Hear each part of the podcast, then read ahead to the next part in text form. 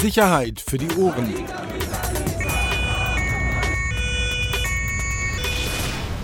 Der Podcast aus Berlin. Herzlich willkommen. Neue Folge Sicherheit für die Ohren. Endlich mal wieder mit Technik, aber viel wichtiger mit einem super Gast heute. Super Gast, wie der Axel sagt. Ähm, und zwar Thomas Gabriel Rüdiger. Alle die, die ihn nicht sofort äh, erkennen am Namen. Vielleicht kann er sich mal kurz vorstellen. Ja, hallo, tatsächlich. Mein Name ist Thomas Gabriel Rüdiger. Ich bin Kriminologe, genauer eigentlich Cyberkriminologe am Institut für Polizeiwissenschaften der Fachhochschule für Polizei des Landes Brandenburg. Und ich war auch tatsächlich mal Polizeihauptkommissar. Ist schon ein bisschen her. Dann habe ich nochmal studiert Kriminologie und heute beschäftige ich mich viel so mit Internetthemen und Normen und kriminologischen Ansätzen für das Internet halt. Es gibt nur zwei, ne? Habe ich das richtig gelesen? Zwei Cyberkriminologen? Kriminologen Also ich glaube in Deutschland? eigentlich nur einen richtig aktiven und das bin, glaube ich, ja. ich und der andere. Ja, ja. Der andere, wir haben dann noch, mein, noch ein anderer Kollege, aber tatsächlich ist eine ganz neue Wissenschaft. Es gibt da jetzt nicht so viel äh, auf dem Feld. Ne? Also ich habe es an mir gemerkt, in, in Vorbereitung äh, dieses Gesprächs, ich habe von den meisten Themen, äh, über die Sie sprechen, überhaupt keine Ahnung. Und das ist wirklich erschütternd, wenn man wirklich diese, teilweise habe ich die Begriffe nicht mehr verstanden. Also kann Oh, man, das tut mir leid, das ist unser Fehler. Nee, nee, das ist echt, nee, nee, das, also gerade bei uns, finde ich eigentlich, ist so ein Thema, ich weiß nicht, wie es dir geht, aber ich habe mich damit viel zu wenig, Also, das merke ich, beschäftigt. Ich bin super vorbereitet. Ja, ich kenne mich da aus im äh, Digital Native. Äh, Ich schwimme da wie ein Fisch im Wasser in diesem Thema. Wirst du gleich merken, auch bei meinen Fragen. Das- ich verstehe gar nicht. Das ist so ein Streber, das ist so ein. Ja, aber ich, ich kenne mich da wirklich aus. Entschuldigung, ich habe mich auch eingelesen. Ein paar Sachen von ihm angeguckt. Aber vielleicht nochmal Frage. kurz, ähm, auch nochmal eine Selbstbeschreibung. Was heißt das genau, Cyberkriminologe? Also es ist halt so, im Prinzip gibt es ja Kriminologen, die sind eigentlich so ein Spannungsverhältnis zwischen Juristen und Sozialwissenschaftlern. So würde ich das immer sagen. Also ein Jurist ist jemand, der Krim ja rechtlich auf Kriminalität guckt, der erklärt also, das ist jetzt eine Straftat gewesen. Polizisten gehören mit auch dazu. Und dann gibt es Sozialwissenschaftler, die sagen, das interessiert mich eigentlich gar nicht so, was ist strafrechtlich und sowas, sondern wie entsteht abweichendes Verhalten. Und der Kriminologe, der sitzt im Mittelfeld, der sagt sich, mich interessiert das Recht, aber mich interessieren auch die sozialwissenschaftlichen Ansätze. Und ähm, ich habe schnell eins erkannt, als ich mich mit Internet auseinandergesetzt habe. Ich war, muss sagen, ich war schon immer ein Nerd. Das muss man einfach sagen. Ich zock auch alles und so. Und meine erste Arbeit, die ging zum Beispiel darum, wie in Online-Spielen Kriminalität entsteht und was da alles passiert. Da habe ich auch Bücher mit einer Kollegin zum Beispiel, Cindy Ehler, hat schon gegrüßt, so, ne? aber mit der habe ich das auch gemacht. Und der Gedanke war für mich irgendwann, reicht es, kriminologische, alte kriminologische Ansätze einfach ins Netz zu übertragen? Funktioniert das? Weil meistens sagt man so, naja, ist dasselbe, aber das ist nicht immer dasselbe. Es gibt andere Mechanismen und der Cyberkriminologe hinterfragt also die kriminologischen Ansätze für das Netz und versucht zu erklären, wie kann in einem globalisierten Raum wie das Internet eigentlich Normen entstehen, wie funktioniert Normenkontrolle, wie kann eine Polizeiarbeit da drin aussehen, müsste man nicht die ähnlichen Mechanismen übertragen oder nicht und diese Diskussion so ein bisschen zu fördern, weil da ist tatsächlich, glaube ich, mit das unbekannteste Kriminalitätsfeld, was wir eigentlich kennen, so aus meiner Sicht gegenwärtig. Okay, da, da gleich mal die Frage. Wie sichtbar ist denn Polizei im Internet oder auch in Social Media? Also ich meine, ich gucke jeden Tag, ich habe so ein Analysetool, da sehe ich eigentlich im Prinzip kommt jede kleinste Polizeiinspektion äh, mittlerweile mit einem eigenen Twitter-Account um die Ecke. Ähm, wie, wie sichtbar ist mittlerweile Polizei in Deutschland? Eine gute Frage, äh, zielt wahrscheinlich auf, auf eine meiner Grundthesen so ab. Ähm, tatsächlich ist es so, dass aus meiner Sicht die Polizei sich gesteigert hat, aber sie ist halt in einem internationalen Vergleich total äh, unreprä- unpräsent, auch im digitalen Raum und äh, letztendlich auch in Deutschland. Also die letzte Zahl, die mir hundertprozentig sicher war, waren 333 Accounts von Polizeiinstitutionen. Darunter zählen auch noch elf so Moment, wo? Social Media. Insgesamt Social Media. Ich glaube, Okay. das waren 130 bei Twitter, ungefähr 130 bei Facebook, 25 Instagram, 10 YouTube und noch irgendwie eins bei ähm, Snapchat? Snapchat, richtig. Und zwar die Berliner Richtig, Kollegen. Ne? genau. Aber ich weiß gar nicht, ob die das noch sehr aktiv betreiben. Äh, Da ist ein bisschen eingeschlafen im Moment. Ja, ne? Also, worauf will ich hinaus? Man muss das aber halt in einer Relation sehen. Ne? Ich bringe dann immer das Beispiel der Niederländer. Die Niederländer haben alleine 2200 Accounts bei Twitter. Also die haben nicht mal, die haben 65.000 Polizisten insgesamt, wir haben knapp 311.000 in Deutschland, wenn man alles zusammenzählt. Und die haben die zehnfache Anzahl alleine bei Twitter. Und man muss halt eins sagen, die, die Sichtbarkeit ist ein wichtiger Faktor für Normregulierung und Normkontrolle. Ich habe mal versucht zu zählen, wie viele Polizeiwagen ich auf dem Weg hierher gefunden habe. Ich bin also aus dem Umland hierher gefahren, so, ne? Und ich bin auf sieben Streifenwagen gekommen, die ich nur auf dem Weg hierher gesehen habe. Ne?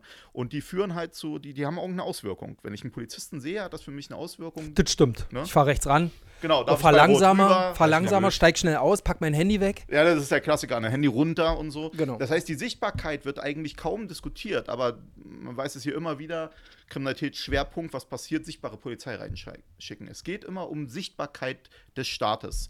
Und im Netz ist halt unsere Sichtbarkeit beschränkt auf diese institutionellen Accounts und diese elf individuellen Accounts.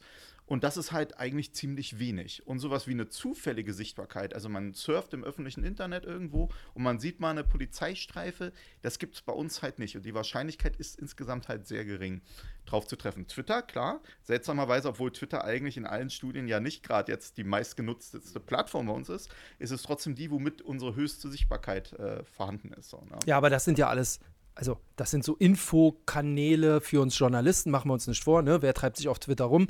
Das ist so. Ich auch. Ja, ne? Das sind so für uns, aber ähm, da geht es auch mal um Späßchen, ne? so ein bisschen auch Unterhaltung ist jetzt nicht ganz unwesentlich, glaube ich. Ähm, aber so das, was Sie mal oder was Sie propagieren, also virtuelle Wachen, virtuelle Streifen, ja, wo, wo soll mir die begegnen? Dass dann plötzlich einer in irgendeinem Forum auftaucht und sagt, hier ist die Polizei Brandenburg, das, was Sie gerade gemacht haben, äh, ist eine Volksverhetzung. Ähm, wir werden jetzt Ihren Account sichern äh, und den unseren Kollegen übermitteln. Oder, oder wie stellen also, Sie sich das, das vor? Das wäre sogar äh, gar kein so schlechtes äh, Beispiel. Ich muss eins zu sagen, ich bin halt Kriminologe. Ich kann beschreiben, was notwendig ist, wie das umgesetzt werden kann, ob das technisch überhaupt machbar ist oder wie man das als Gesellschaft will. Das müssen andere entscheiden und da müssen dann auch andere kommen und diese Debatte führen. Aber in Berlin gibt es tatsächlich von der Berliner Polizei ein schönes Beispiel, wie ich mir sowas äh, vorstellen konnte. Vor einigen Jahren, können Sie sich sicher noch erinnern, gab es diese Geschichte, dass zu der Wannsee-Party aufgerufen wurde bei Facebook. Da war also ein ganz normaler Facebook-Account und der hat äh, zu dieser Wannsee-Party aufgerufen, sie wollen jetzt eine Party im Wannsee machen. Und die Berliner Polizei hat etwas echt Interessantes gemacht, was so, also wirklich nur, ich kenne nur ein halbes Dutzend von Fällen in diesem Stil. Da hat die Berliner Polizei unter dieser öffentlichen Posting auf einem anderen Kanal, hat die mit ihrem eigenen Facebook-Account runtergeschrieben. Denkt mal bitte dran, ne, dass ihr das auch beim Ordnungsamt anmeldet, beim Grünflächenamt und so. Ansonsten müssen wir vielleicht kommen und das verbieten.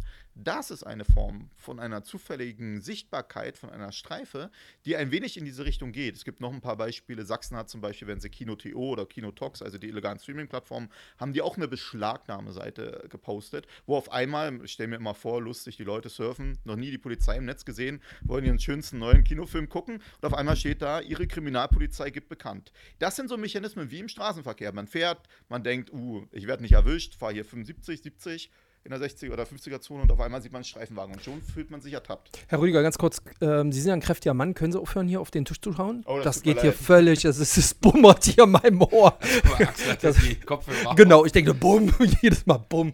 Okay, Aber daran Weiter. anschließend ja, ähm, Überschrift ähm, einer ihrer letzten Beiträge, die ich gesehen hatte, brauchen wir eine Digitalpolizei. Also ist natürlich so ein, so ein plakatives Wort oder plakativer Begriff, aber ich finde das sehr spannend und das wäre ja anschließend danach die Frage, bevor Sie die beantworten. Unabhängig von Personalaufwand natürlich oder auch von technischem Aufwand, der, der dafür nötig wäre, ist das überhaupt in, in, in den Köpfen, auch in den Behörden wirklich angekommen? Also, dass es eben auch so eine Notwendigkeit gibt, ob man das jetzt Digitalpolizei nennt oder wie auch immer, oder Sichtbarkeit. Aber haben Sie das Gefühl in Ihrer Arbeit oder auch in Ihren Gesprächen, dass das wirklich angekommen ist?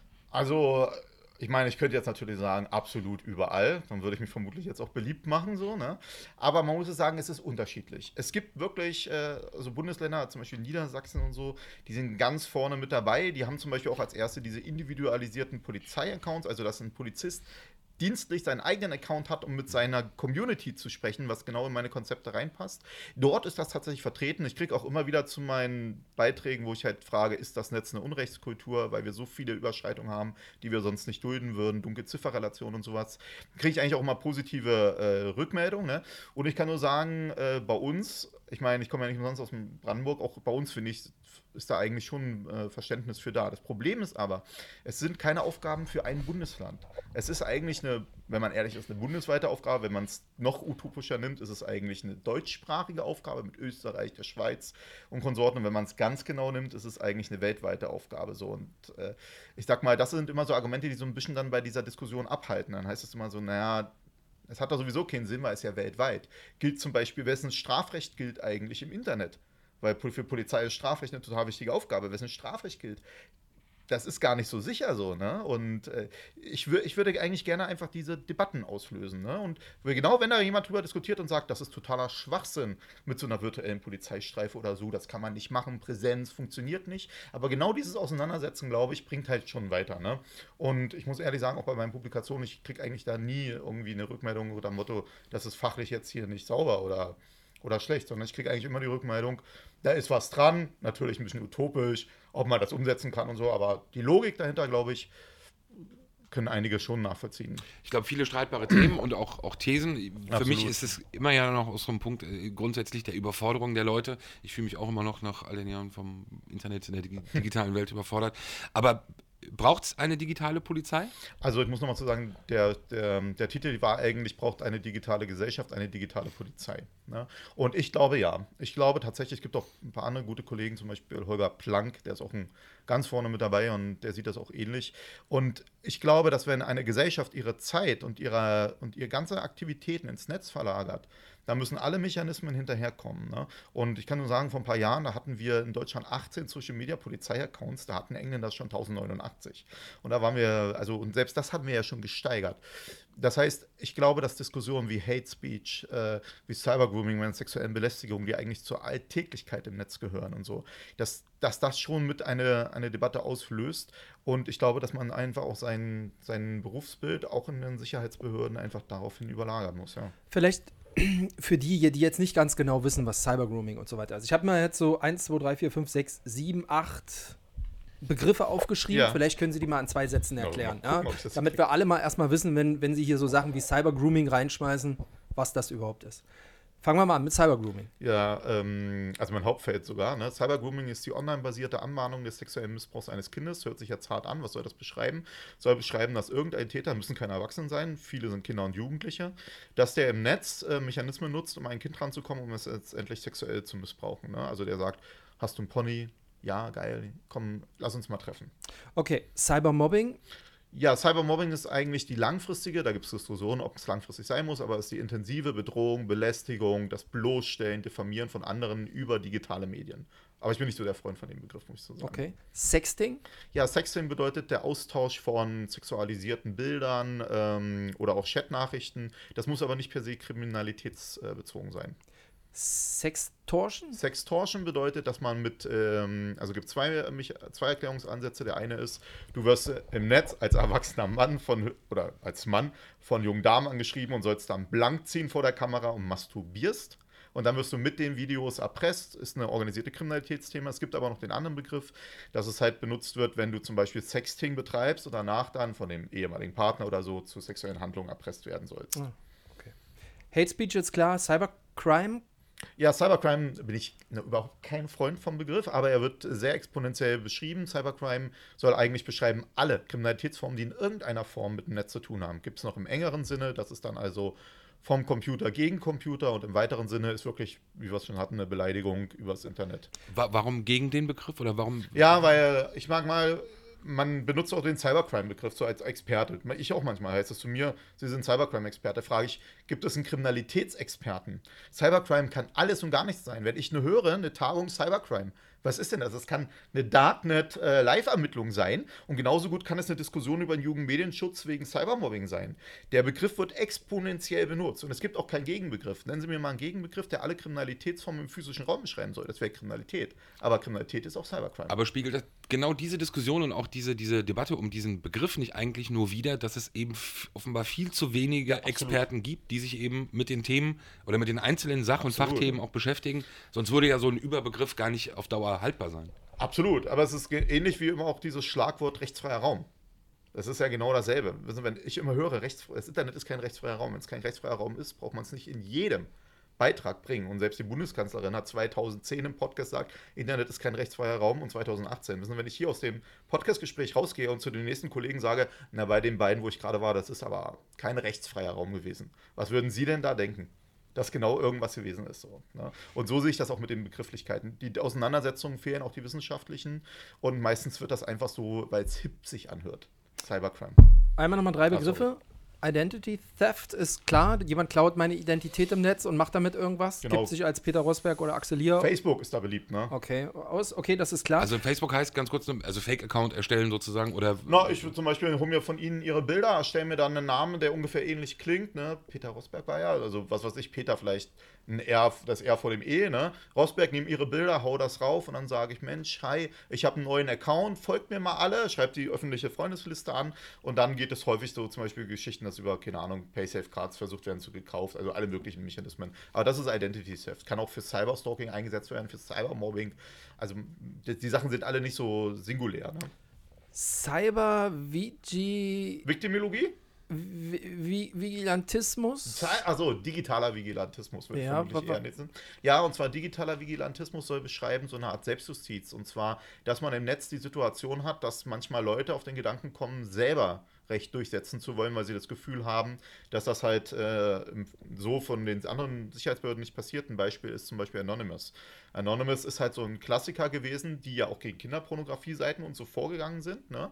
was man ja auch durchaus positiv diskutieren könnte. Ne? Aber gleichzeitig zeigt es halt auch, dass anscheinend im Netz die Leute das Gefühl haben, hier passiert nicht genug, wir tun was. Selbst Terre de Homme mit ihrer Operation Sweetie, die also eine virtuelle Zwölfjährige hatten, die angeboten haben für Webcam-Sex und dann die Täter alle überführt haben, selbst das könnte man ein wenig in diese Richtung hineinbringen. Äh.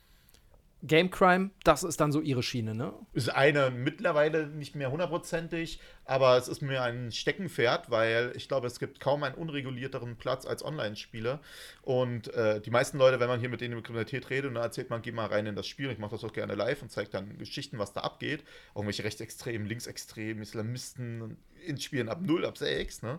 Und da haben die meisten keine Ahnung. Game Crime soll tatsächlich beschreiben, Kriminalität in Spielen. Gibt auch noch einen Begriff Metacrime, das ist wissenschaftlich, weil es gibt auch Metaversen wie Second Life, das war kein Spiel, dann das. Und, aber man sieht, Spiele sind auch tatsächlich ein echtes Problem im Kriminalitätsbereich mit aber einem extrem hohen Druckgefeld, weil die meisten Leute sich nicht auskennen. Wenn ich sie richtig verstanden habe, dann deswegen, weil es keine Altersbeschränkung gibt, aber eine Chat, aber eine Chat-Funktion. Ja, es ist nicht nur die Altersbeschränkung. Also ich sage ja immer gerne, dass das Internet von Erwachsenen für Erwachsene gemacht wurden und Kinder, die Sicherheit von Kindern überhaupt keine Rolle spielen. Und das sehe ich überall tagtäglich und da habe ich bisher nichts anderes gesehen. Und bei Spielen ist es so, wenn ich jetzt sage, mach eine höhere Altersfreigabe ab 18, würde auch nichts helfen, wenn man nicht prüft, wie alt die Leute sind. Aber für Eltern, die sich nicht auskennen, wäre es zumindest ein Hinweis, wenn ein Kind kommt mit einem Spiel ab 18, zu sagen, wieso ist das ab 18? Aber heute kommen die Kinder, da krieg- was weiß ich, Clash of Clans, Clash Royale, die haben Altersfreigaben ab sechs Jahren, sind mit die beliebtesten Online-Spieler. Ne? Da kommt jetzt also ein Sohn zur Mutter, die hat keine Ahnung und sagt dann der Sohn zur Mutter, du Mutti, kann ich das spielen? Dann sagt die, ja, ich weiß nicht. Und dann sagt er, ist aber freigegeben offiziell ab sechs.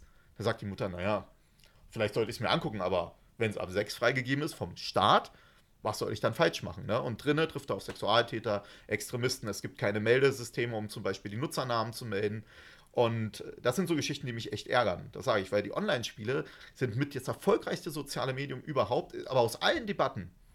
Auch aus allen Kriminalitätsdebatten. Wenn du da irgendwo kommst und sagst, gucken wir uns mal ein Spiel an, dann sagen, nee, Mann, jetzt machen wir mal Live-Hacking oder sowas, ne? Und sagst, ja, aber überleg mal, wo die Kinder so unterwegs sind und was denen da passiert. Das interessiert gar nicht. Also das ist so ein Thema, wa- was mich echt total interessiert, weil ich überhaupt keine Verbindung zu, zu, zum, zum Game habe, also überhaupt nicht spiele, nie gespielt habe, aber so eine 6, also irgendwann wird es ja auch wahrscheinlich so als Frage Vielleicht auf, jetzt auf genau, so, da, das ist nämlich auch noch so ein Thema, was ich gleich ansprechen wollte. Aber was, Game Crime, also was heißt, Sie haben es jetzt gesagt, Linksextremisten, Rechtsextremisten, Islamisten, aber was, wie kann ich mir das konkret Also es vorstellen? gibt, kommt auf das Spiel an, aber es gibt im Prinzip kaum eine Kriminalitätsform, die es nicht auch in Online-Spielen geben kann. Das kann eine Beleidigung sein, ne? also zum Beispiel war ich mal auf einer Podiumsdebatte und da habe ich dann gesagt, wie schlimm ich das finde, dass in, äh, zum Beispiel über FIFA ist ab null freigegeben und selbst über Teamspeak, wenn du zum Beispiel, oder Headset, ne, wenn du Playstation oder so zockst, auch schon selbst erlebt, wirst du beleidigt. So. Und ich sag mal, ich bin jetzt Erwachsener, ich zock selber, okay, höre ich mir an, du Hurensohn, okay. Aber wenn jetzt ein Siebenjähriger stattdessen da sitzt, ne, oder ihr Sechsjähriger, dann ist das schon ein Problem. Ne? Und äh, wie, kann das sein? Es gibt Beleidigungen, es gibt Bedrohungssituationen, es gibt eine Studie aus den USA, die sagt, die ersten Cybermobbing-Erfahrungen, die Kinder machen, machen sie nicht bei Facebook und Twitter, ne? das ist klar, die machen sie in Online-Spielen. Es gibt Sexualtäter, die explizit über Online-Games an die Kinder herankommen, gibt es viele Fälle, ich kann da nur an Paul erinnern, Ich weiß gar nicht, ob ich mit einem hier auch mal ein Interview dazu hatte. Nee. Äh, Paul, das war der zwölfjährige Junge aus der Schweiz, der über Minecraft-Server von dem Admin äh, ja, angegroomt wurde, entführt wurde und dann aus Duisburg, glaube ich, äh, nach zehn Tagen nach Missbrauch rausgeholt werden musste. Ne? Also es gibt da alle möglichen Formen. Es gibt Extremisten, die ihre Gruppen dort haben, zusammen mit, äh, ich glaube, WDR oder so hatten wir mal einen Beitrag gemacht, da hatte sich dann auch ein, ähm, ein Journalist als äh, Kind ausgegeben in der Geschichte und der ist dann voll in einer ex rechtsextremistischen Gruppe aufgenommen. Die haben ihm dann auch gesagt, guck mal hier die Identitären, guck dir das mal an und so. Und der hatte sich als neun oder so ausgegeben ne? und war ein Spieler sechs. Also es gibt Betrugshandlungen, das hört sich jetzt ganz hart an, aber es gibt virtuelle äh, Schwerter zum Beispiel, war früher World of Warcraft ein großes Thema gewesen. Und dann kannst du einen betrügen, sagst du, kriegst das Gold und so, schmeißt mir mal das Schwert her und dann haut er ab, ohne das Geld zu geben. Und das Schwert hätte aber bei eBay einen Wert von 100 Euro. Ist das jetzt Betrug? Was ist mit den, wenn die Accounts gehackt werden, um an die Daten ranzukommen oder an die, die Spiele? Also an, also an die virtuellen Items. Es gibt, gibt eigentlich nichts, was es nicht gibt. Und es gibt auch ja immer wieder die Geschichte, dass auch Terroristen eventuell, weiß man nicht so hundertprozentig, könnte auch so eine urbane Legende sein, aber über Online-Spieler und Playstation und so kommunizieren. Nee, aber das ist, glaube ich, genau. das ist aber, glaube ich, Nee, weiß man nicht. Also war bin, nicht PlayStation 4 bei. ja, ich weiß, bei der Brüssel-Geschichte damals no? so, ne? Hieß es immer, aber ich habe auch gegenteilige, da ich selber jetzt nicht in den Ermittlungen eingebunden bin, kann ich es auch nicht hundertprozentig und dann liest man ja immer nur, was in der Presse steht. Und obwohl natürlich die Presse immer recht, recht liegt, so, ne? Danke. Äh, kann ich mir da äh, ja nie immer sicher sein und äh, also Wissenschaftler wird sich da nie drauf verlassen, ne? sondern da brauchst du dann schon gesicherte äh, Informationen. Aber es ist natürlich total naheliegend. Übrigens, die sollten das sogar äh, wie folgt gemacht haben bei GTA 5, GTA kannst du ja Graphics machen an der Wand, wenn ich mich jetzt nicht irre, wo GTA jetzt nicht mein Lieblingsspiel ist. Ne? Und diese Graphics sollen ja verschwinden nach 10 Minuten oder so, um das Spiel nicht zu überlasten. Und darüber sollen sie dann zum Beispiel Zeichen gegeben haben. Und äh, ich weiß, eine Vielzahl an moderneren Serien, die greift das Thema mittlerweile auch auf, dass halt über Online-Spiele kommuniziert wurde. Und vielleicht hat einer auch mal Four Lions gesehen, das war so eine so eine Comedy-Film äh, aus England, wo es dann um Terroristen ging, so ein bisschen veralbert. Und die haben zum Beispiel mit ihren Pinguinen über ein Online-Spiel auch kommuniziert. Also ich kann nur erzählen, ich war schon mal vor ein paar Jahren in Amerika Richtung FBI so und äh, damals haben wir uns auch schon genau über diese Themen unterhalten, auch mit virtuellen Avataren und also das ist ein großes Feld. Ne? Und man weiß das gar nicht so richtig, weil in allen Debatten halt Twitter, Instagram, vielleicht Discord noch so, aber ein Online-Spiel, das ist für viele abgespaced. Also es gibt kein, eine, ja. eine, Nachfrage nur. Äh, das, das sind jetzt aber dann, so wie Sie es gerade beschrieben haben, auch gerade was jetzt den Rechtsextremismus als Beispiel angeht, das klang ja dann schon auch organisiert. Also offenbar, dass es jetzt keine Zufälle sind, dass man dann irgendwie Leute, Jugendliche oder so anspricht, sondern schon, dass, dass, dass Täter oder dass, dass Gruppen wirklich das ganz bewusst nutzen und eben auch organisiert betreiben. Also, man muss eins erstmal zu sagen, ne? Alle, die jetzt also alle, also wir wissen halt zum Beispiel unter 40 ist Kriminalitätsbelastung immer am höchsten. Warum sage ich das? Alle unter 40 haben eigentlich Gaming-Erfahrung. Mittlerweile ist der durchschnittliche Gamer ist 35 Jahre alt. Das bedeutet zum Beispiel auch Terroristen, auch beim IS und sowas. Warum haben die alle so eine Spiele-Ästhetik auch in den, in den Videos häufig gehabt? Weil alle Terror viele Terroristen, die auch aktiv sind, aus dieser Szene kommen und selber Gamer sind. Und dann ist es natürlich logisch, würde nicht sagen unbedingt jetzt immer organisiert, aber es ist logisch, dass sie mit ihren politischen Meinungen auch da drinnen sitzen, die weitergeben, ne? Und man, die machen das nicht mal nur mit Kommentaren, sondern auch vor allem mit Nutzernamen. Ich zeige gerne, wie in den Spielen da die Sachen Waffen-SS als Gilden heißen, ja. Ähm, äh, gegen Juden gibt es Geschichten, gegen Islamisten, also gegen Islam gibt es, es gibt alle Sorten.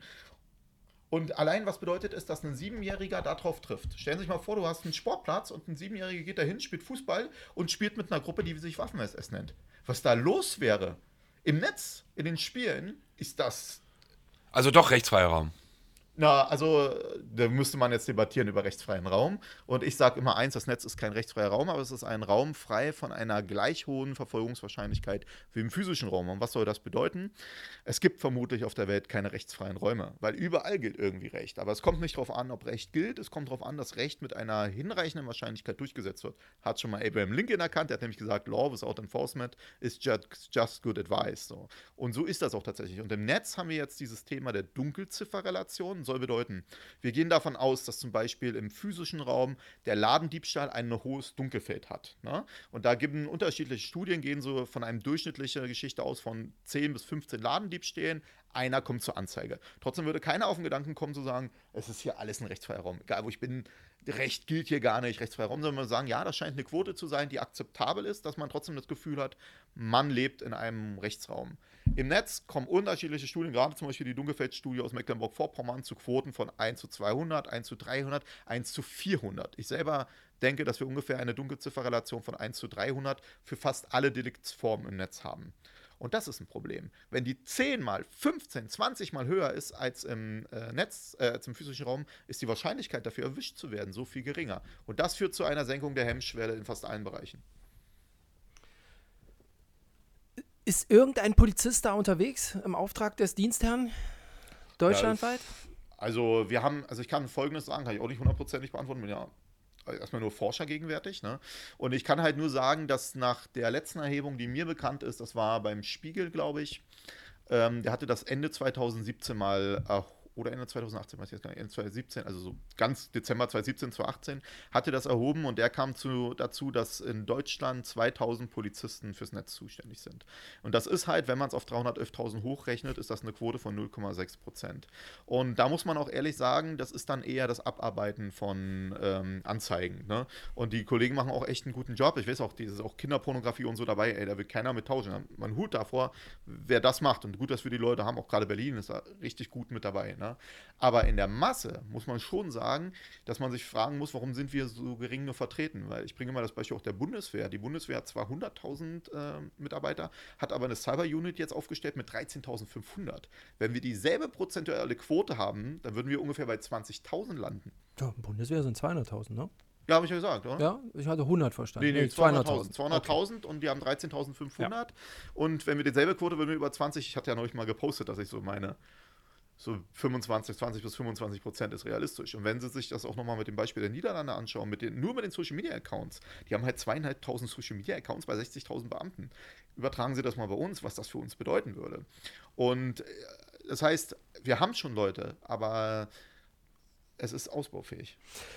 Ich würde gerne nochmal auf die Kindergeschichte kommen. Ja. Ähm, vielleicht auch mal so, ein, so einen präventiven Ansatz. Das kann ja im Umkehrschluss nicht bedeuten, dass ich als Erwachsener jetzt in Permanenz immer neben meiner neben meinem Kind sitzen muss und gucken muss, wie sie Fortnite durchspielt. Nur äh, mithören muss, ob sie von irgendjemandem angemacht, beleidigt oder sonst wie was wird. Also das funktioniert im, also, im echten Leben doch nur schwer. Ich gehe auch mal Essen machen oder so. Ja, ne? ja, aber da bin ich halt weg. Also, ich finde, ein Beispiel ist, wie wann hat man sein Kind zum ersten Mal zur Schule? Wann haben Sie, haben Sie Kinder schon, wenn ich fragen darf? Mhm. Wann haben Sie Ihr Kind das erste Mal zur Schule äh, gehen lassen? Alleine? Zweite Klasse. Ja, was haben Sie gemacht dafür? Ein paar Mal geübt. Haben Sie es darauf vorbereitet? Vermutlich auch darüber gesprochen, was könnte hier passieren. Ne? Klar, welche Kreuzungen Genau, welche Kreuzungen. Vielleicht auch gesagt, laufen wir über den Bürgersteig, laufen nur bei Grün rüber, Zebrastreifen, trotzdem links und rechts. Steig nicht zu fremden Leuten ins Auto ein. Das heißt, man hat als Elternteil die Kinder so gut vorbereitet, dass man meint, jetzt kann man es vertreten, alle Risiken. Warum konnten Sie das? Warum konnten Sie Ihrem Kind diese Risiken erklären? Ja, logisch, weil ich es kenne. Ich kenne mich halt aus. Ne? Ich kenne ich kenn mein Viertel. Ähm, ich weiß, wo es gefährlich sein könnte. Vielleicht auch, selber auch schon mal was erlebt. Da, wo du bin ja auch Polizeireporter. bin ja. auch Polizeireporter. Ich weiß, wo die Gefahr lauert, an welcher Ecke. Ja? ja. An welcher Ecke ist der Tatort? Nee, ist schon klar. Aber jetzt ganz ehrlich, dann sind sie für verpflichtende Fortnite, Fortbildung für Erwachsene ab Ey, 18. wenn Sie mich fragen könnten, ich habe das ja auch schon mehrfach gesagt, ich wäre für einen verpflichtenden Medienführerschein für Erwachsene. Absolut. Ne? Ich muss aber dann doch noch mal ganz kurz ausholen, weil ich mein Grundkonzept erklären will. Das ist nämlich ja nicht alles in diesem Zusammenhang. Ich habe diese These oder dieses Konzept einer digitalen Generalprävention. Was soll das bedeuten? Warum funktioniert unser Straßenverkehr? Es ist doch so, dass wenn wir über Prävention im Straßenverkehr wie mit ihren Kindern nachdenken, läuft das so. Eltern erklären den Kindern die Regeln, darauf bauen wir auf. Aber es gibt Regeln, die sie erklären können. Es gibt Bürgersteige, rote Ampeln, grüne Ampeln. Wie oft gehen die Herren bei Rot über die Ampel? Hin und wieder mal gehe ich davon aus. Es kommt nicht darauf an, ob es eine Regel gibt. Es kommt wieder darauf an, dass die Regel durchgesetzt wird. Was halt, äh, hält einen davon ab, bei Rot rüber zu gehen? Andere Kinder, man will nicht überfahren werden. Die Polizei. So. Und die Polizei. Die Sichtbarkeit der Polizei. Es hält ihn ja nicht davon ab, wenn da ein Streifen, also wenn da ein Zivil Wagen von der Krippe oder so steht, sondern die Sichtbarkeit auch in, in der Bahn und so. Ne? Und trotzdem haben wir auch Mechanismen, Politiker, äh Quatsch, Politiker, ähm, was weiß ich, Auto, Autos haben immer mehr Schutzmechanismen drin, die auch Unfälle versuchen zu verhindern und so. Das heißt, dieses Konglomerat aus unterschiedlichen Mechanismen greift ineinander. Die Schule kommt dazu und versucht das zu vermitteln. Ne? Und wie ist das im Netz? Viele Eltern, wie Sie jetzt auch so ein bisschen schon andeuten, ne, im Netz sagen, ey Mann, wann soll ich das machen? Ich kann das nicht. Ne? Ich bin nicht damit aufgewachsen, deswegen ist das für mich alles hier. So, ne? Wie, was sagt die Politik? Der Jugendmedienschutz in Deutschland hat nicht mal zum Ziel, Kinder vor Straftaten im Netz zu schützen. Das, was ich also beschrieben habe, ist nicht das Ziel des deutschen Jugendmedienschutzes. Der soll nur dafür ändern, dass er einen Blutspritzer oder nackte Brust einer Frau zu sehen kriegt. Dass aber der Mitspieler oder Mitnutzer, ein Extremist oder ein Sexualtäter, das ist okay. Und was sagt dann die Sicherheitsbehörden? Wie gesagt, ein schon beschrieben, diese flächendeckende Präventionsgeschichte zu sagen, ey, unsere Sichtbarkeit hat eine Präventionswirkung, die Strafverfolgungswahrscheinlichkeit zu erhöhen, das ist auch noch eine harte Diskussion. Und all diese Mechanismen funktionieren eigentlich gar nicht. Und wenn Sie mich jetzt tatsächlich fragen, ich würde alles umsetzen wollen. Ich würde wollen, dass Eltern medienkompetent sind, dass sie selber diese Erfahrungen machen. Ich würde wollen, dass in Schulen das noch flächendeckend vermittelt wird. Ich würde wollen, dass die Politik Mechanismen entwickelt, um Kinder im Netz zu schützen. Und ja, das heißt, dass man als Erwachsener nicht einfach mehr mit einem Mausklick sich seine Pornos angucken kann, sondern dass man auch hinnehmen muss, dass sein eigenes Nutzungsverhalten eingeschränkt wird. Was ich glaube, was gegenwärtig zu der meisten Diskussion führt, dass man es nicht macht. Weil nämlich die Leute davor Angst haben, dass die Netzaktivisten und die ganze Community alle sagen, oh Gott, oh Gott, oh Gott, jetzt wird wie in, wie in England zum Beispiel so ein Porno-Nachweis gefordert, wenn du dir Pornos anschauen willst. Nur bei den Zigaretten und Alkohol haben wir es auch so gemacht. Da ist uns auch bewusst gewesen, dass wir sagen müssen, Kinder können nicht einfach an Zigaretten ran, können nicht einfach an Alkohol ran, also müssen Erwachsene akzeptieren, dass sie vielleicht auch nicht mehr so einfach an ihre Geschichten oh rankommen. Der Pornoausweis. Sehr geehrte Damen da und bist Herren, du am Arsch, ne? hiermit, da bist du, hiermit beantrage ich das gibt's in UK. Ab dem, ab dem 1. Juli 2019. Aber wirklich seit kurzem, oder? Ja, also, also wir haben gerade erst, ich meine, es sind alles, das ist ja nicht so, dass man jetzt sagt, das muss so umgesetzt werden. Aber ich finde die Debatte halt richtig. Es kann doch nicht sein, dass wir sagen, Kinder müssen Teil dieses digitalen Raums sein. Sonst würden wir ja, ne, in der Beruf müssen es sein. Und was machen wir als Schutz? So gut wie gar nichts. Ne? Wir sagen Betreiber, da zum Beispiel YouTube. Ne? Die YouTube-Geschichte mit den pädophilen Videos äh, zu den Kinderbildern-Thematik. Ne? Also, wo dann der gesehen hat, bei rhythmischer Sportgymnastik haben die Erwachsenen, Medienkompetenz für Erwachsenen, wie wird die Kinderbilder hochgeladen? Dann war nachweislich dann Täter, die geschrieben haben: Oh, guck dir mal die hier an, haben sich verlinkt. So, dann hat YouTube gesagt: Oh, das fällt mir zum ersten Mal auf, ich sperre mal die Kommentare. So. Aber es ist ein grundsätzliches Problem. Warum kann man denn bei Instagram Kinderbilder einfach so sehen? Ne? Können wir nachher mal auch live uns ein paar Geschichten anschauen über das Smartphone, wenn da Interesse dran besteht, ne? gar kein Problem. Der, der Punkt ist doch der. Da sagt man dann zum Beispiel als Instagram ab 13. Niemand prüft ab 13. Das gibt, äh, das heißt einfach nur ab 13. Ich war neulich in einem Chat drin, da hieß es, bist du, äh, wie alt bist du? Habe ich gesagt, 12 so. Ne? Dann hieß es, ja, nee, äh, bist ein bisschen jung, sind deine Eltern gerade da? ja, sag mal, deine Eltern müssen jetzt hier drauf drücken, dass du zwölf bist. Und das darfst. Und dann hast du drauf gedrückt, du bist zwölf und was drin. Und dann bist du angesprochen worden von Sexualtätern. Das heißt, wir müssen wirklich ernsthaft sagen, man muss alle Mechanismen haben. Na klar sind die Eltern eine Verpflichtung, nur bei dieser Medienkompetenzschiene der Eltern bin ich auch nicht immer hundertprozentig der Freund von, weil es führt nämlich dazu, dass alle Verantwortungsträger sagen, es sind nur die Eltern. Die Eltern sind entweder Versager und schaffen es nicht oder sie schaffen es. Nur, was ist denn mit den Kindern, deren Eltern kein Interesse haben, Medienkompetenz zu vermitteln? Und was ist mit den Kindern, wo die Eltern halt die Fähigkeit nicht haben? Die haben dann Pech. Die werden dann in den Raum reingelassen, weil sie Pech haben, die falschen Eltern zu haben. Und die werden dann dort Opfer, werden mit denen konfrontiert, vielleicht werden sie radikalisiert und so. Und da sagen wir dann, naja, es waren halt die Eltern. Das kann es nicht sein. Das, ist, das macht sich die Gesellschaft zu einfach. Die Gesellschaft muss grundlegende Mechanismen entwickeln und das heißt, wir alle müssen unser Verhalten am Ende einschränken. Also ich würde glauben bei mir, ich bin, ähm, ich würde diesen, diesen Schein oder Medienführerschein, wie man ihn dann, oder wie, wie haben Sie ihn genannt? Medienführerschein. Wie auch immer, ist ja egal. Also ich würde ihn definitiv. In deinem Fall Pornoschein. ich würde ihn nicht bestehen. Definitiv nicht. Und ganz ehrlich, das ist echt so ein Thema, das einem wirklich Sorge macht. Ich weiß nicht, unsere sind ja so ungefähr gleich alt. Ähm, weil dieses Erziehen oder dieses Heranbringen und auch Heranführen der Kinder eben, was, wie ist der richtige Umgang? Was ist der richtige Umgang? Was geht überhaupt? Du hast ja so schon so ein bisschen das Gefühl, du brauchst eigentlich gar nicht anzufangen damit, weil wenn du auf dem Schulhof dir anschaust, also wie es dann untereinander mit anderen Kindern irgendwie ist, ob es jetzt rechtsfreier Raum, wie auch immer man das nennt, aber das ist so ein, das meinte ich vorhin so mit Überforderung. Dieses, es gibt keinen Anfang und kein Ende. Es ist so dieser richtige Weg. Also als Erziehung oder so fällt mir ganz, ganz schwer, wirklich für mich herauszufinden, Wie mache ich das? Also ich kann nur sagen, wenn ich einen Vortrag halte, hin und wieder mal für Erwachsene, obwohl ich das nur eher selten mittlerweile aufgrund der Zeit nicht mehr schaffe, dann habe ich eigentlich immer vier Tipps, die ich Eltern mit auf den Weg gebe. Ne? Und ich kann die ja gerne mal bringen. Das allererste, was ich sage, selber Experten werden. Das soll halt beschreiben, so ein bisschen höre ich das jetzt auch hier raus. Ne? Ja, es soll beschreiben, man muss sich selber sein Smartphone nehmen. Wenn der Junge möchte Fortnite spielen, dann soll man nicht mit dem jungen Fortnite zocken, sondern man soll sich hinsetzen, Fortnite installieren und eine Woche lang, ja, dafür braucht man Zeit, einfach Fortnite spielen. Wenn man Eltern ist, die seine Kinder begleiten wollen, gehört das dazu. Das zweite, was daraus abgeleitet werden muss, dass man also selber auch Instagram vielleicht einen Account macht, ne? Oder was weiß ich, TikTok sich anschaut, ne? Wie auch immer, diese Grundmechanismen selber zu erfahren und die Erfahrungen zu machen. Das nächste ist Ansprechpartner werden. Was soll das bedeuten? Ich kenne halt viele Situationen, wo Kinder sich nicht an die Eltern rantrauen, weil sie sagen, die Eltern haben so wenig Medienkompetenz. Wenn mir was passiert, dann werden meine Eltern mir sofort das Smartphone verbieten und das Handy. Und das ist für Kinder heute sozialer Tod. Ne? Deswegen sollte man den Kindern halt vermitteln, wenn man ihnen schon dieses Handy, Smartphone in die Hand drückt, ne? sollte man vermitteln, wenn was passiert, ich bereite dich darauf vor. Aber wenn was passiert, komm zu mir, red mit mir, ne? gerade beim Sexualtäterbereich, also die machen Nacktbilder, versenden die und so, dann schämen die sich auch. Und da muss man mit denen reden, zu sagen, ey, kommt lieber zu uns, weil es gibt auch Fälle, da gehen die lieber zur Polizei zu den El eigenen Eltern. Und das ist schon schwierig, ne? Oder schon, ja ein Thema zu sein. Der Punkt ist also, äh, erkläre, dann das dritte ist halt erklärbar werden. Das bedeutet, durch die Erfahrung, die man macht, soll man genau halt, dein Ding, Axel. Ja, Was kann ich gut? ne, soll man halt seinen Kindern auch erklären, was kann passieren. So wie auch beim Straßenverkehr. Und das vierte ist, ähm, ist halt äh, Vertrauenspersonen, nee, Vorbild sein, sorry, Vorbild sein. Was soll das bedeuten? Wenn ich halt mein Kind bei WhatsApp als Profilbild reinsetze, dass jeder mein Kind sehen kann, dann oder bei Instagram die Urlaubsbilder wie wild poste, das, was ich ja gerne als digitaler Narzissmus bezeichne, ähm, worüber wir uns vielleicht auch noch unterhalten. Aber der Punkt ist der, wenn ich das mache, dann brauche ich nicht zu meinem Kind zu kommen und zu sagen, ey, du kannst nicht mit 13, 14 Jahren ein Nacktbild von dir machen, weil dann sind eigentlich Hopfen und Malz verloren, weil der gesamte, der gesamte digitale Raum ist darauf geprägt, dass wir uns selbst präsentieren. YouTube-Stars, heute sind sie ja keine Fernsehstars, sind YouTube-Stars, die präsentieren sich auch. Wenn die Eltern das auch machen, wachsen die Kinder so auf und äh, dann haben wir halt die Scherereien später.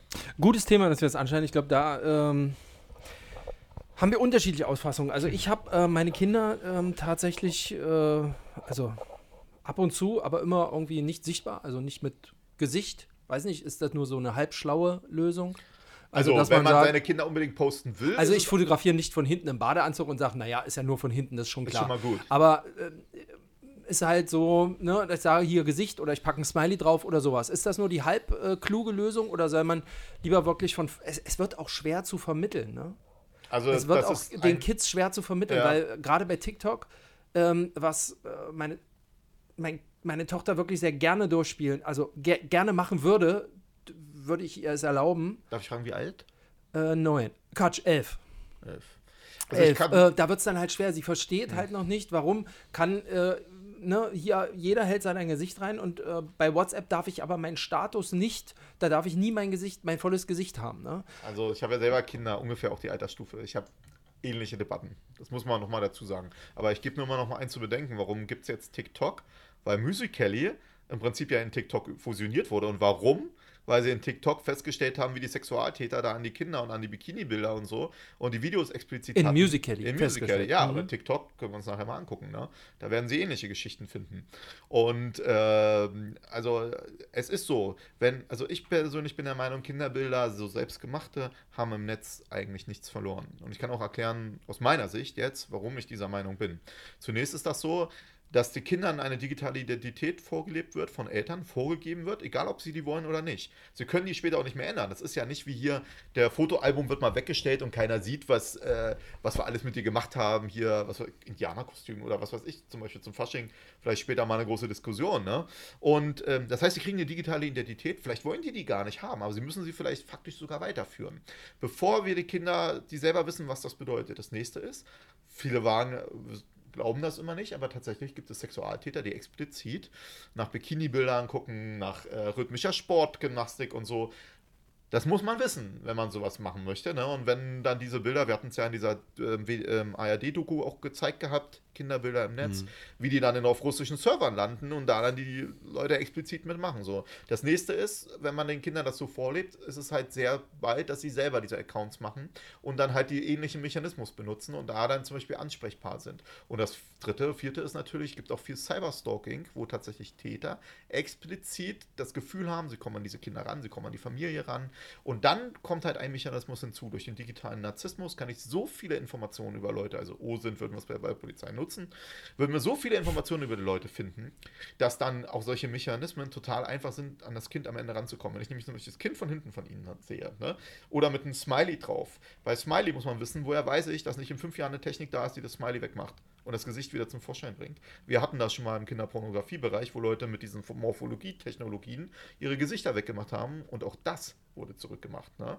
Das nächste ist, wenn ich jetzt wirklich auf ihr Kind abgesehen hätte, und sie sind ja auch, wir hatten uns ja vorher sogar noch unterhalten auf dem Weg hierher, dann finde ich raus, wie sie halt heißen. Ich finde vielleicht, weiß sie gehen hier arbeiten. Ich kann vielleicht mir noch ein paar andere Holen finden, rausfinden, wo sie vielleicht grob wohnen und so. Dann habe ich ihren Nachnamen. Vielleicht ist halt ihr Kind nicht ihr Nachnamen, weiß ich nicht, ne? aber ich könnte Informationen finden. Und dann suche ich mir eine Kita, suche ich mir eine Schule, habe vielleicht von hinten die Informationen über Kind. Ah ja, schulterlange Haare, die Körperfigur, ungefähr das und das hat sie an. Ne? Vielleicht sehe ich, sehe ich sogar noch ein Haustier. Das heißt, wenn ich es drauf anlege, dann kann ich drüber äh, etwas feststellen. Ich kann nur erzählen, ich warte mal so eine halbe Jugendsünde und habe mich mal für eine RTL-Sendung, hatte ich mal so einen Expertenstatus gemacht und sollte jemanden durchforsten, B-Promi oder Promi, ne? Sollte ich den durchforsten. Weil der auch gesagt hat, ja, ich passe auf im Netz. Das Ende war, ich wusste, wo sein Kind zur Schule geht, ich wusste, wie das Kennzeichen war, wo er wohnt und so, wo welche äh, Gelder auf den Konten sind. Das kann ich von ganz vielen Menschen rausfinden. Deswegen ist übrigens auch diese Medienkompetenz der Erwachsenen wieder ein Thema, weil es gibt, man soll sich ja darstellen, bin ich der Meinung, im Netz, aber man kann es halt so machen, das Risiko zu minimieren. Nur Kinder können das nicht. Und wenn Erwachsene denen das vorleben, dann kriegen sie von vornherein solche Geschichten. Und weiß ich, ob nicht später von meinem Kind die Iris ausgelesen werden kann, dann kann auch ein biometrischen Daten draus gewonnen werden, die in 15 Jahren vielleicht ein Problem darstellen. Es gibt schon Fälle, wo Fingerabdrücke äh, analysiert werden können von Instagram-Bildern, weil sie dann halt gut auf dem Foto drauf sind und so. Was die Technik kann, wissen wir jetzt noch gar nicht. Das heißt, wenn sie sie Ich habe reinstellen, Angst. Ich habe Angst. naja, aber mu- genau diese Diskussion muss man für sich ja führen. Also, weil es ist ja nicht ihre Entscheidung. Sie entscheiden für ihr Kind. Und ihr Kind muss ja erstmal, also das hat nicht die Wahl. Und deswegen bin ich der Meinung, wenn man weiß, was das bedeutet, wie wir Erwachsenen, dass das passieren kann, also sie, dann stelle ich mich rein und ja, ich akzeptiere das Risiko. Aber ich kann ja nicht für mein Kind vorweg das Risiko wegnehmen. Und das halte ich für ein Problem persönlich. Ne? Aber das ist ein, kann man trefflich drüber äh, diskutieren. Aber vielleicht interessiert sie ja mit Toja Diebel, mache ich ja hin und wieder auch eigene Podcasts und wir arbeiten auch an einem eigenen neuen Podcast-Reihe genau zu solchen Themen. Ne? Und die hat ja gerade erst diese Geschichte gemacht mit denen, wo sie die Erwachsenen und sich selber auch auf solche Situationen dargestellt hat. Und ich fand, das war sehr eindringlich, was sie da gemacht hat. Ja, echt ganz spannendes Thema. Also auch, ich merke da auch wieder meine, meine Überforderung. Ich sehe, also für mich war das eben ein bisschen zu viel Worst Case, sage ich ganz ehrlich. Also so auch dieses, diese, diese, diese Vorstellung, weil das, also so viele Dinge auch im Kopf zu haben bei dem eigenen Handeln, was passieren könnte, wenn. Ähm, da, da, da, da würde ich irre. Also wenn ich das alles so befolgen würde oder mir so nur einfach keine Kinderbilder posten. ja, aber das ist ja dann auch schon, wenn, wenn ich mich frage, jetzt ohne, ich glaube nicht jedes Posten von Fotos, nicht nur, weil ich es mitunter manchmal mache, nicht oft, aber manchmal, äh, glaube ich nicht, dass es per se Narzissmus ist, ähm, sondern es auch andere Gründe haben kann. Aber ich glaube, die Entscheidung oder ob das dann meinem, für, für mein Kind sozusagen einen Weg vorebnet, weiß ich nicht. Ob das bei einzelnen Bildern der Fall ist, ich glaube, ich kann ja nur für mich sprechen, das ist eher eine, eine Unüberlegtheit auch ein Stück weit. eben absolut. auch, auch, eine, auch eine, also ohne dass man sich eben irgendwas dabei denkt oder irgendwas groß im Kopf hat und das eben macht. Deshalb glaube ich auch nicht immer, oder würde ich jetzt ganz naiv sagen, dass das auch nicht mitunter immer diese Konsequenzen haben muss. Aber Absolut nicht. Also das ist ja nicht so, du postest jetzt und jetzt jedes Kind, was so gepostet wird, passiert das. Ne? Aber das Risiko musst du wissen. Und ich bin halt der Meinung, wenn du verantwortlich bist für dein Kind, dann solltest du eher den Weg einschlagen zu sagen, ich minimiere das Risiko für mein Kind und nicht, ich erhöhe noch das Risiko für mein Kind. Da muss ich an meinen Schwiegervater denken, der Ja. sich da massiv darüber beschwert hat, als wir mal aus dem Italienurlaub wirklich Kinderfotos, äh, also zwei Kinderfotos gepostet haben und er dann sagte, naja, äh, und was ist jetzt, wenn irgendjemand das sieht und, und, und die sozusagen für sich benutzt? Also Wo sagen sie es ruhig? Also wir sind ja erwachsene Leute. genau, wir sind ja Erwachsene. Das ja, muss man akzeptieren, ähm, ne? Und da denke ich mir dann aber auch so in dem Moment, ja, okay, dann, dann ist es halt so. Also was ich, ich habe irgendwie so die- diese, dieses Ohnmachtsgefühl ein Stück weit. Sie sagen, man kann Risiken minimieren, ja, aber irgendwie auch so dieses Gefühl, Mann, ich will mir jetzt aber auch nicht dann irgendwie gewisse Dinge nehmen lassen oder, oder, oder, oder verbieten lassen, weil vielleicht irgendwo ein Perverser sitzt und. und Am Ende ist es ja ihr Recht. Sie haben ja die, das Recht, aber auch die Verantwortung halt den Mhm. Kindern gegenüber so. Ne? Und es ist nun mal so, dass die Kinder auch nach der UNO, jetzt fahre ich ganz schwere Geschütze auf, aber nach der UNO-Kinderkonvention haben die einfach das Recht, sicher aufzuwachsen. Übrigens auch in einem sicheren Raum, weswegen man den, das Netz eigentlich auch sichern, sichern müsste. Ne? Und dazu gehört halt für mich so eine Geschichte. Ich meine, früher wären sie doch auch nicht rumgelaufen und hätten irgendwelchen wildfremden Leuten ein Polaroid-Bild von ihrem Urlaub mit ihrem Kind in die Hand gedrückt und ich habe ich hab aber geschlossene Accounts. wie viele Follower haben sie? Äh, bei Instagram, glaube ich, 108 oder 200. Über 200? Also, das gibt es nämlich eine interessante äh, Theorie. Das ist die Dunbar's Number. Und die soll beschreiben, dass sie nur eine, also äh, ungefähr 150 Leute ist das, was sie als äh, tatsächlich Bekannte nehmen würden. Also, das ist wirklich das nach dieser Zahl, was sie in ihren net richtigen normalen Netzwerken und so machen. Alles, was da drüber geht, sind Leute, die sie eigentlich gar nicht so kennen. Ne? Wenn sie 200 hätten, hilft ihnen eigentlich die geschlossene Account schon wiederum gar nichts. 288. Ja, na dann könnte man sagen, ist doppelt so viel wie diese Dunbar's äh, Number. Dann haben sie eigentlich einen öffentlichen Account. Übrigens, das wäre auch für Strafrecht immer mal interessant. Öffentlichkeit im Netz und so, da würde es zum Beispiel schon wieder greifen. Ich überlege gerade 288, ich kenne gar nicht so viele Leute. Ja, dann Wer kannst ist du mal denn sehen. das ja. überhaupt? ja, richtig. Ja, dein Blick, ich sehe das ja schon wieder. Nur weil du es anders Ja, machst. ist so. Nee, wir haben aber auch, ich habe tatsächlich einmal mit einem Online-Spiel, ähm, hat meine Tochter auch ähm, schlechte Erfahrungen gemacht, weil Ja. die angeschrieben Was ist wurde. passiert? Der angeschrieben? angeschrieben und so und das kam mir komisch vor, hat sie mir gezeigt. Wir sind da auch relativ Sehr offen. Meine, vorbildlich. meine Frau ist eher so die Verweigerin, was diese ganze Technik angeht. Die fährt mir so die Schiene mir, also pff, ja, komm, also ich komme damit nicht klar so, ne?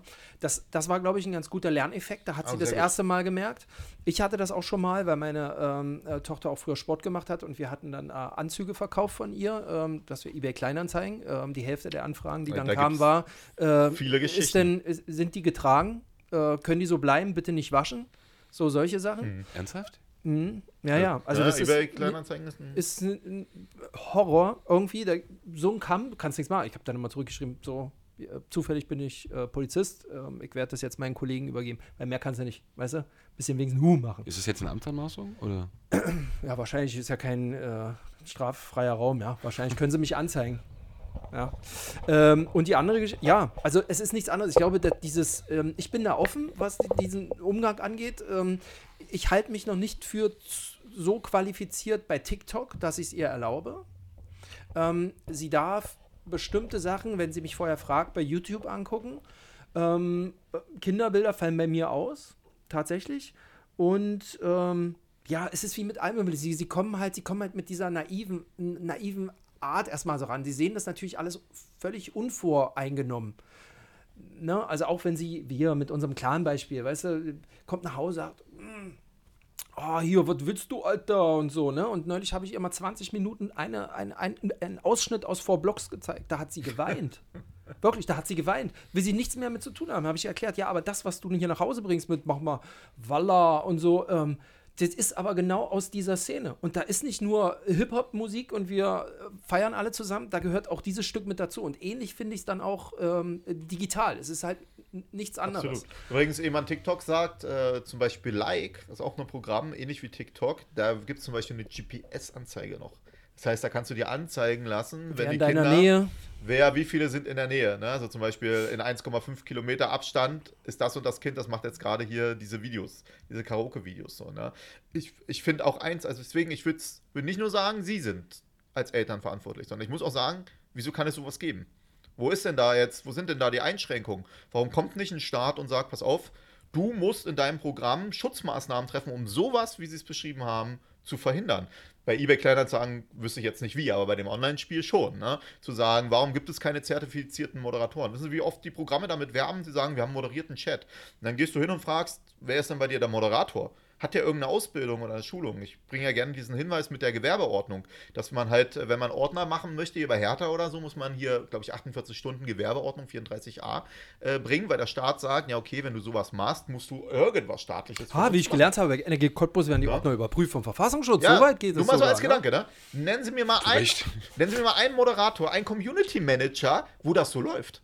Nirgends. Warum kommt nicht der Staat und sagt, mach das? Beim NetzDG hätte er die Chance gehabt. Interessanterweise hat er ja das, das NetzDG, hat er ja Also mal kurz explizit- erklären, Netzwerkdurchsuchungsgesetz. Ach so, sorry, ja, stimmt, ne? so ein bisschen. Also das Gesetz, was die Meldefunktion für Hate Speech im Prinzip stärken sollte. Und ich fand das am Anfang, ich bin da hin und her gerissen, weil ich denke, das äh, führt dazu, dass weniger Anzeigen, was auch tatsächlich passiert ist, weniger Anzeigen passieren, sodass sich in der PKS zum Beispiel Volksverhetzung im Internet rückläufig entwickelt hat, was ich auch für ein bisschen schwammig halte. Aber ich will auf eins hinaus. Das Netzwerkdurchsetzungsgesetz hatte die Online-Spiele zum Regelungsgehalt eine ganze Zeit lang mit drinne. Und dann äh, gab es mal so eine Stellungnahme von der Spieleindustrie, die hat gesagt, es gibt bei uns gar kein Problem mit äh, Hate Speech. Und dann sind die Spiele komplett herausgenommen worden aus dem Regelungsgehalt, was dazu geführt hat, dass es keine Melde verpflichtende Meldefunktion gibt, dass es zum Beispiel nicht die Schulung, die verpflichtende von den Moderatoren gibt. Und da muss man zu wissen, die Spieleindustrie nimmt mehr Geld ein als Musik und Film zusammen. Die haben neulich erst, ich hatte es auch gepostet, äh, 9% Umsatzzuwachs auf 4,2 Milliarden oder irgendwie sowas. Und äh, da, also da sehe ich, da sage ich mal, da ist, sind diese Interessen gar nicht da. Und dann wird es auf sie abgewälzt, dass sie es können müssen. Und ja, sie müssen es auch können, aber auch der Staat und die Politik müssen diese Betreiber halt auch dazu bringen, auch Schutzmechanismen zu machen. Ja? Was denn? Wolltest du mir was sagen? Mhm. Was denn? Zwei Fragen noch, jeder. Ach komm. Äh, können wir die Zeit zurückdrehen?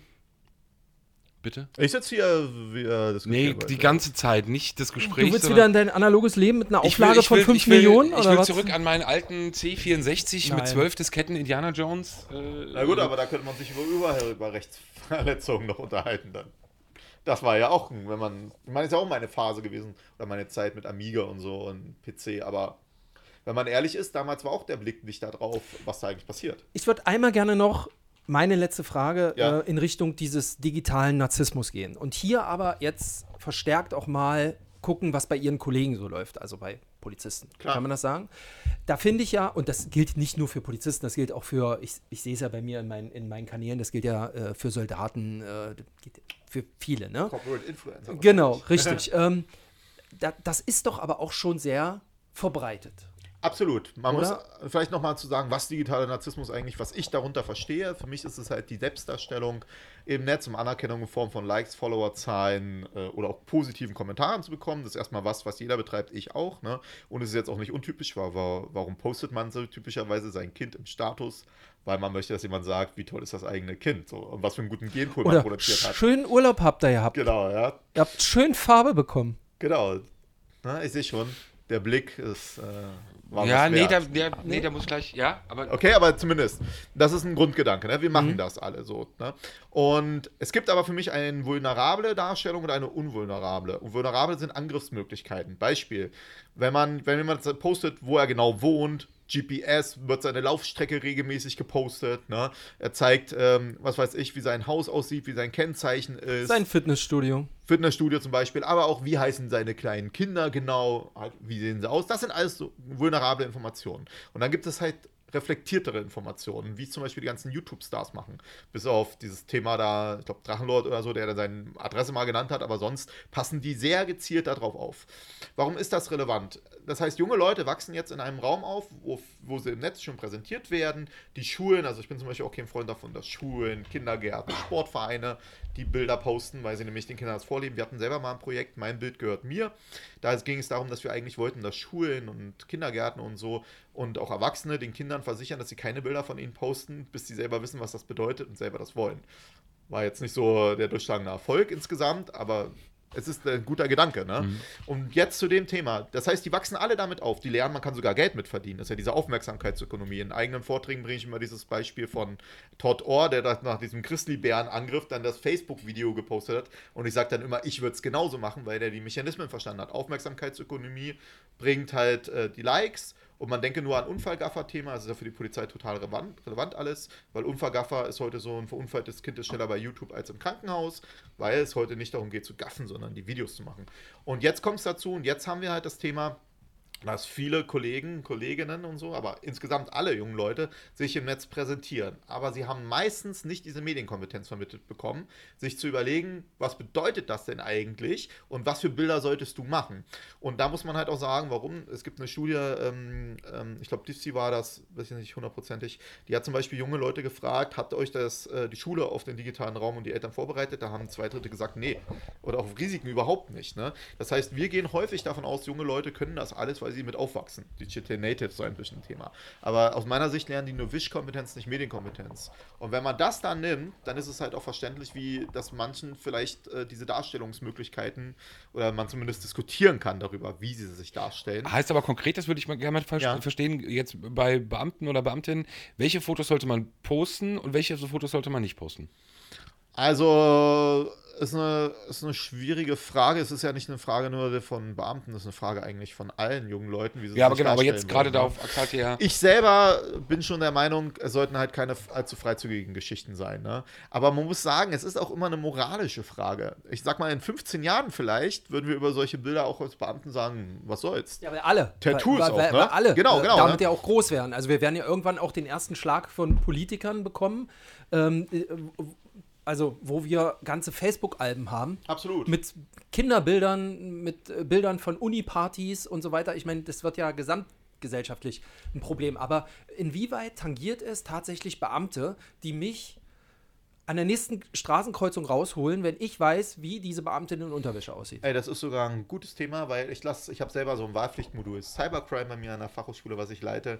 Und dort äh, lasse ich meine Studenten auch immer so Präventionsvideos äh, produzieren. Und im letzten Durchgang waren junge Studenten, wenn die es hören, auch nochmal schönen Gruß, ne, weil das haben sie wirklich gut gemacht. Die haben ein Video gemacht, da äh, hat ein Mädel bei Instagram, eine Polizistin, sich halt entsprechend dargestellt, ne? Und dann wurde die in einer, in einem Streifen, also bei einer Streifensituation, das haben sie auch schön dargestellt, ne? Trifft die auf zwei Typen und die zwei Typen sagen, ey, die kenne ich doch, die hat doch hier 25.000 Follower und so, ne? Total äh, cool. Und dann, als sie dann rankommt, fangen sie an, sie drauf anzusprechen. Und das ist ihr dann so unangenehm, ne, in diesen Beispielsituationen, dass sie sagt, fahrt mal lieber weil sie sich dem entziehen wollte. Das heißt, es gibt schon, es gibt schon ein Thema, ne? Damit wollen wir halt ein bisschen so thematisieren. Aber es gibt, es gibt schon das Problem, was ich da drin sehe. Aber wie gesagt, es ist, fällt mir schwer. Also ich würde halt am liebsten haben, dass man einfach wie mit auch jungen anderen Anwärtern, Studenten und so sagt, pass auf, wir reden mit euch. So ein bisschen mache ich das zum Beispiel auch, ne? Passt mal auf, wie ihr euch darstellt. Zum Beispiel muss es halt ein Bild sein hier mit Ausschnitt oder mit einem Popo oder muss es, äh, jedes zweite Bild ist ein Bikini oder Unterwäschebild oder so. Halte ich für schwierig, weil es gibt ja auch die Möglichkeiten, auch wenn man selber auf sich wieder stolz ist, so, ne? es gibt auch die Möglichkeiten, das darzustellen, ohne dass man das muss. Bei Jungs zum Beispiel auch hier freier Oberkörper und so. Ne? Standard. Mache ich auch ständig. Standard, du auch, ne? Aber Ja. ich muss auch zu Ja. sagen, Ich fotografiere immer meine Wade. Aber ich habe ja früher auch gepumpt. Ich wäre auch nicht sicher gewesen, ob ich als 20-Jähriger nicht, wenn ich gepumpt hätte und stolz drauf bin, dass ich das jetzt gemacht habe. Aber das sind halt genau die Mechanismen. Und dann hätte halt einer kommen müssen und sagen müssen, ah, denk mal drüber nach. Denk mal drüber nach. Würdest du, also ich zeige zum Beispiel, zeige nur Bilder, die du auch deinen Mutter und deinen Großeltern eigentlich ohne Probleme zeigen würdest. So, und wenn du schon drüber nachdenken würdest oder dich rechtfertigen willst, dann würde ich nochmal zweimal drüber nachdenken, ob ich das so posten würde. Ja, gefühlt irgendwie fünf Minuten geredet, aber es ist, glaube ich, schon eine Stunde. Ähm, Genau, und äh, die Batterie sagt, äh, ich bin gleich weg. Okay, alles klar.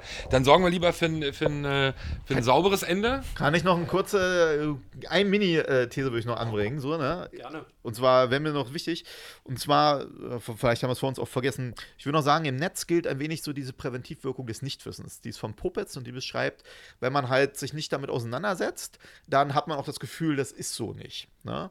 Und genau das haben wir im Netz. Wenn man im Netz mit offenen Augen rumgeht, sieht man eigentlich, wie überall sichtbare Normenüberschreitungen stattfinden. Ne? Und wie Beleidigungen, Kommentare. Es gibt eine Studie von Diffsy, die sagt, dass junge Leute, zu zwei Drittel der jungen Leute nicht mehr im Netz posten wollen, weil sie Angst vor Beleidigungen und sowas haben. Ne? Und äh, das, also man kann das alles sehen. Auch bei meinen Sexualdeliktsbereichen gehe ich davon aus, dass jedes Kind damit betroffen wird mit einem Cybergroomer und so. Alle Studien deuten auf diese Situation hin.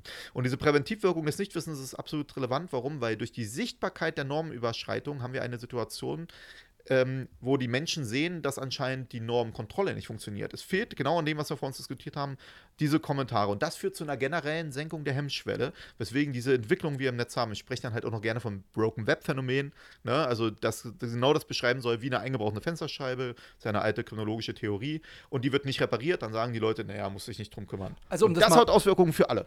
Um das mal runterzubrechen, wenn ich im Netz äh, jemanden äh, fremdenfeindlich be beleidigen kann, immer wieder und darum trollen kann, führt es früher oder später auch dazu, dass ich denke, das ist so, ich werde ja nicht, äh, Nicht reguliert, ich werde ja nicht, da passiert ja repressiv nichts. Deswegen irgendwann rutscht es mir Genau. auch auf der, in der Straßenbahn raus, weil ich da eine Frau mit. Das sowieso, aber das Wichtige ist nicht, wenn sie eh sowas Schlechtes machen, ne?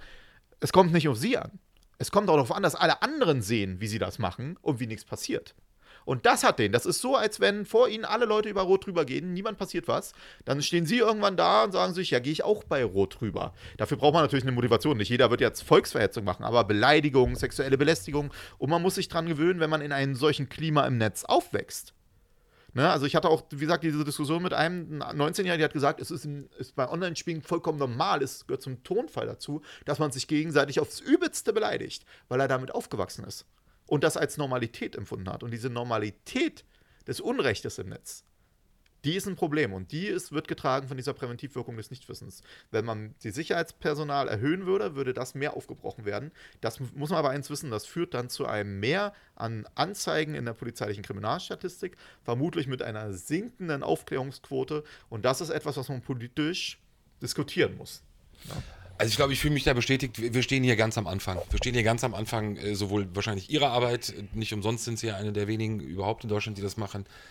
Ich stehe ganz am Anfang. Unser ich Podcast weiß ist- eigentlich nichts, generell ganz am Anfang immer noch. dass wir noch Batterieprobleme haben. Egal. Vielen, vielen Dank. Wirklich mega spannend. Äh, ganz ehrlich, man hätte hier wirklich, ich habe hier noch so viele Punkte gehabt. Äh, ich glaube, du auch. Aber ähm, das setzen wir irgendwann fort. Absolut, ich komme immer gerne wieder her. Danke fürs Vorbeikommen. Danke fürs gefreut. Zuhören. Danke fürs Zuhören, abonniert uns. Äh, ich ich habe das, ge- ich hab das in der Schulung gelernt, in der Podcast-Schulung. Lasst uns ein Like. Abonniert uns, lasst uns ein Like da, kommentiert unsere Lass das, Folge. Axel, bitte. Okay, Entschuldigung. Danke. So, bis zum nächsten Mal. Bis zum nächsten Mal. Ciao. Ciao. Tschüss. Sicherheit für die Ohren. Der Podcast aus Berlin.